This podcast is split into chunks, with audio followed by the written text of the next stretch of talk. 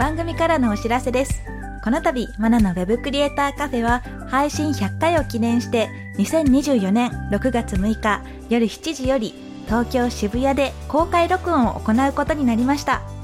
公開録音の詳細は番組詳細欄のリンクよりご確認ください。たくさんのご応募お待ちしております。ウェブクリエイターボックスマナでした。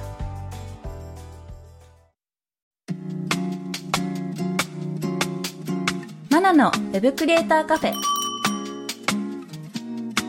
ェブデザイナーでウェブクリエイターボックスを運営しているマナです。この番組では Web コンテンツ制作で役立つ知識やノウハウ、キャリアのお話をしていきます。今回のテーマはフリーランスのトラブル回避です。フリーランスになりたての人とか特にトラブルっていうのはつきものかなと思うんですが、それをいかに回避できるかっていうのをちょっと今日は考えていこうと思います。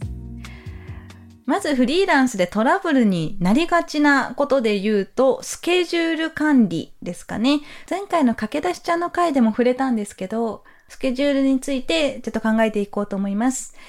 よく聞くのが、こちらはすごくやる気満々で、いつでもいいですよっていう割には、相手から連絡が来なくなったりとか、忙しいのでちょっと後で、みたいな感じで言われたりして、予定してたスケジュール通りにならないっていうこともあったりするんですね。こっちのせいではないんですけど、とは言いづらかったりして、ちょっと困ると。そういう場合、聞くこともよくありますし、私も実際駆け出しの頃はあった感じなんですが、これどうすればいいかなって考えた時に、やっぱり事前に防ぐっていうのがまず大事で、事前の話す段階でですね、全体のスケジュール感を伝えておく。あと、口頭だったら、そんなん聞いてないんですけどって言われても困るので、書面にするとか、まあ、わかりやすくガントチャートだったり、表にまとめて、このスケジュールでいきますよという感じにすると、相手もまあ安心するかと思いますので、そうやって未然に防ぐっていうのも大切ですね。あとは、まあ、ちょっとした確認作業とかっていうのがクライアントの方でお願いすることもあると思うんですが、なるべくそれも締め切りを決めて、ちょっとした作業でも、この日までにお返事くださいと。この日までに確認して、どうだったかお伝えくださいみたいな感じで言っておくと、クライアントの方もスケジュールを調整しやすいですし、すぐに返事しろって言われたら困るけど、今週の金曜日までって言われたら、じゃあ木曜日にちょっと時間を割こうっていう風に、スケジュールも立てやすくなるので、あらかじめこの日までにっていうのを言っておくといいかなと思います。で、こうしておくと、後から自分でも、この日までに返事くださいって言ったんですけど、どうですか？みたいな感じで、こちらも言いやすいので、要所要所でそういう風に締め切りを伝えておくっていうのは大切ですね。で、どうしてもそれで連絡取れなくなったりとか、スケジュール通りにならなくなったっていう場合は、クライアントが困る話なので、しょうがないですねってなるんですが、希望の期限通りにならないですよと、納期までには間に合わないですよっていうのは、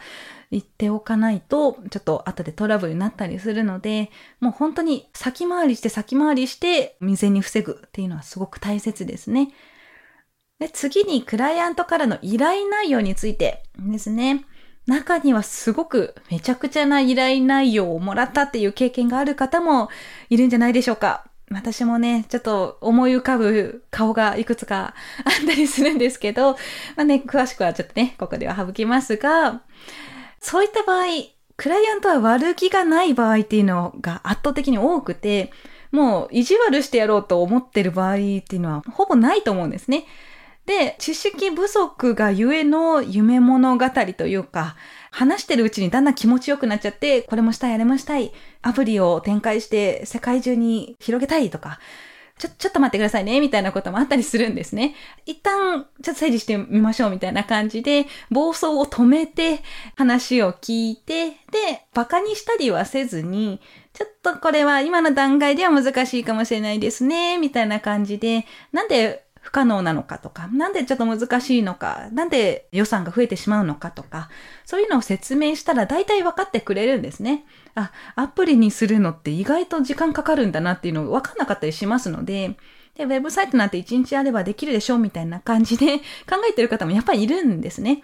なので、そうじゃなくて、こういうステップを踏みますと。そういう事前に資料とかあれば分かりやすいかもしれないですね。こういう流れで、まずウェブサイト作っていきます。だいたいこれくらい時間かかります。今回の案件だったら、こういう要件も入ってきますので、さらにプラスして何日くらい伸びますとか、いう感じで段階を追って説明すると、だいたい分かってくれますし、で、無茶なことって言っても、よく聞いたら、そんなに大したことじゃなかったっていうこともあったりするので、いや、それはちょっと無理ですねって言う前に、ちょっとこう深掘りしてみたら、あ、そんな、あ、この程度だったらこういうふうにやればできますよ、みたいなこともありますので、まあ、よく話を聞いて話し合って、妥協案を見つけてとか、そういう流れが大切かなと思います。で、中にはどうしても無理っていう、物理的に無理なんですけどっていうようなこともあったりするんですね。私が受けた中で言うと、ウェブサイトを透明にしてくれと。え？ってなりますよね。背景色白とか黒に白とかじゃなくて、デスクトップを透かして見せたいみたいな。それは無理なんですよ。あの、もう技術的に不可能なので、そういうのは無理なんですよっていう、もう断る勇気っていうのもどこかしらで出てきます。で、無理だっていうのを分かってくれなかったらもう断るしかないんですが、まあ、よく話を聞いたらこう透明感を出したいだけかもしれないですし、背景画像を用意してそれをちょっと透かせた感じにしたいとかかもしれないですし、そのクライアントはね、どうしてもデスクトップを表示させたいみたいな感じだったので、ちょっと難しいですねってなったんですが、まあ、そういうできるできないっていうのをちゃんと聞いて、無理そうだったら断る勇気。まあ、この辺は大切になってきます。あと、本当にあったトラブルの話ですね。あの、実際にあったトラブルっていうのは、まあ、いくつか思いつきますが、私が聞かれてよく言ってるのが、全部作った後で何かしら理由をつけて、やっぱり払いたくないですとか、そのまま逃げられたりとか、そういうことがあったりしましたね。そういう経験がある方ももしかしたら聞いてる方の中にもいるかもしれないです。でそういった時やっぱり契約書を作りましょうっていうのはよく言ってますね。私がそうやってトラブルになった時ってやっぱ事前に契約書を交わしてなかったことが一番要因として多かったので、うん、事前にこれはします、これはしませんとか、後から追加された機能に関しては、その都度契約書を作り直すなり、添付する資料を増やしたりとか、いう感じで、その都度その都度で対応していました。そうすることで、やっぱりトラブルを避けるっていうにもつながりますし、お互い気持ちよく仕事も進められるんじゃないかなと思います。あとは最初の頃でよく言われたのが、言い方がきついんですけど、みたいな感じで、もう今思い出してもちょっと申し訳ないんですけど、その時はね、まだ英語が苦手な時で、英語の顧客を受けてたフリーランス時代ですね。で、まだまだこう英語下手っぴで、遠曲表現って言うんですかね。ちょっとこうストレートに言い過ぎてしまって、え相手からしたらちょっと言い方がきついなとか、受け取られてしまったんですね。で特に相手が専門分野でない場合に、事前に前提知識のすり合わせができていなくて、まあ、データベースにこれをこうします。えデータベースって何ですかみたいな感じになってしまったりするんですね。なので、そこをうまく相手がわからないんだよっていう前提で、さらにこう、優しい言い方でできれば一番良かったかなと思います。ちょっと、その言い方ないんじゃないのって言われた時はもう本当に申し訳ないなって思っちゃって、これはね、私の英語の勉強不足だったっていうのもあるんですけど、日本語だったらもう少し簡単にできるんじゃないかなと思うので、その辺も注意しながらコミュニケーションを取れれば一番いいかなと思います。で、私が実際に遭遇したトラブルだけではなくて、ちょっと事前にですね、テックアカデミーさんの方から駆け出しさんがこんなトラブル新しいよみたいなのを聞いたので、ちょっとその辺も交えて見ていきたいと思います。で、一つがですね、スケジュールを提出して開始したけど、まあ、先方の要因で遅れた。でも、え納期はずらして欲しくないというオーダーがあったと。これね、よく聞くんですよね。日本人あるあるなのかもしれないですが、なぜ追加で使用が増えたのに納期はずれないのかっていうずっと不思議なんですよね。え、そりゃやること増えるんだから納期もずれるじゃないかと思うんですが、物理的にね、無理ですよね。なので、まあ、それを踏まえた上でも、予防はどうすればいいかなって考えたときに、やっぱり余裕を持った納期を事前に考えておくっていうのがまず大事で、ギリギリの納期で言ったら、まあ、なんかトラブルあったらもう全部ね、ダメになっちゃうので、何月末、7月末までにやってほしいですって言われたものも、まあ、あらかじめお盆過ぎにみたいな感じで調節しておくとか、いう風にしておくと、ちょっと余裕はできるかなと思います。あとは、核となる機能だけ。もうこれだけは絶対に必要ですっていう機能だけをつけて先行リリースしておくと。これ結構海外でもよくやっていて、本当に必要なものだけを用意して、後から後から追加機能が追加されましたみたいな。新機能追加ですみたいな感じでリリースすることってよくあります。なんならそっちの方がスピード感を持って取り組んでる感じが出ますよね。一週間ごとに新機能が追加みたいな感じになってくると、あ、使ってみようみたいな感じでユーザーが戻ってきたりとか、ウェブサイトでも、あ、このサイト、このページが増えたんだみたいな感じで見てくれる頻度も高くなるので、完成してから出すっていうのにこだわらなくてもいいかなと思いますね。これはウェブサイトだったりアプリだったり、すべてにおいて言えるかなと思いますので、こういったところも考えていけるといいと思います。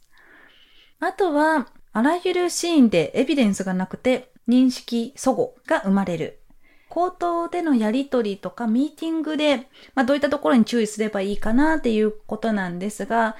まあ、絶対に口頭でのみのやりとりは避けた方がいいかなと思いますね。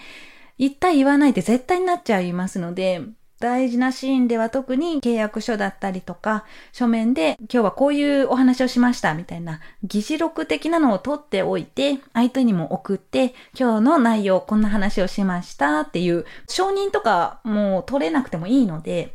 こんな話をしましたよって送っておくだけでもやっぱ違うと思います。で、そうした時に、後でこんなの言ってないですってなった時に、何月何日にここで送った通り、こういう話になったんですよ、みたいなのが言えるかもしれないので、一応そういうのは残しておいた方がいいかなと思いますね。で、電話をしたがるクライアントさんとかもいたりするんですけど、まあ、なるべく残したいので、メールだったり、 Slack だったり、その辺にうまく誘導できれば一番いいかなと思いますね。口頭だったらちょっと時間が合わないので、みたいな感じで言えたら一番いいですね。そういう感じで、なるべく文字に残しましょう。それでは、ここでリスナーさんから届いているお便りをご紹介していきたいと思います。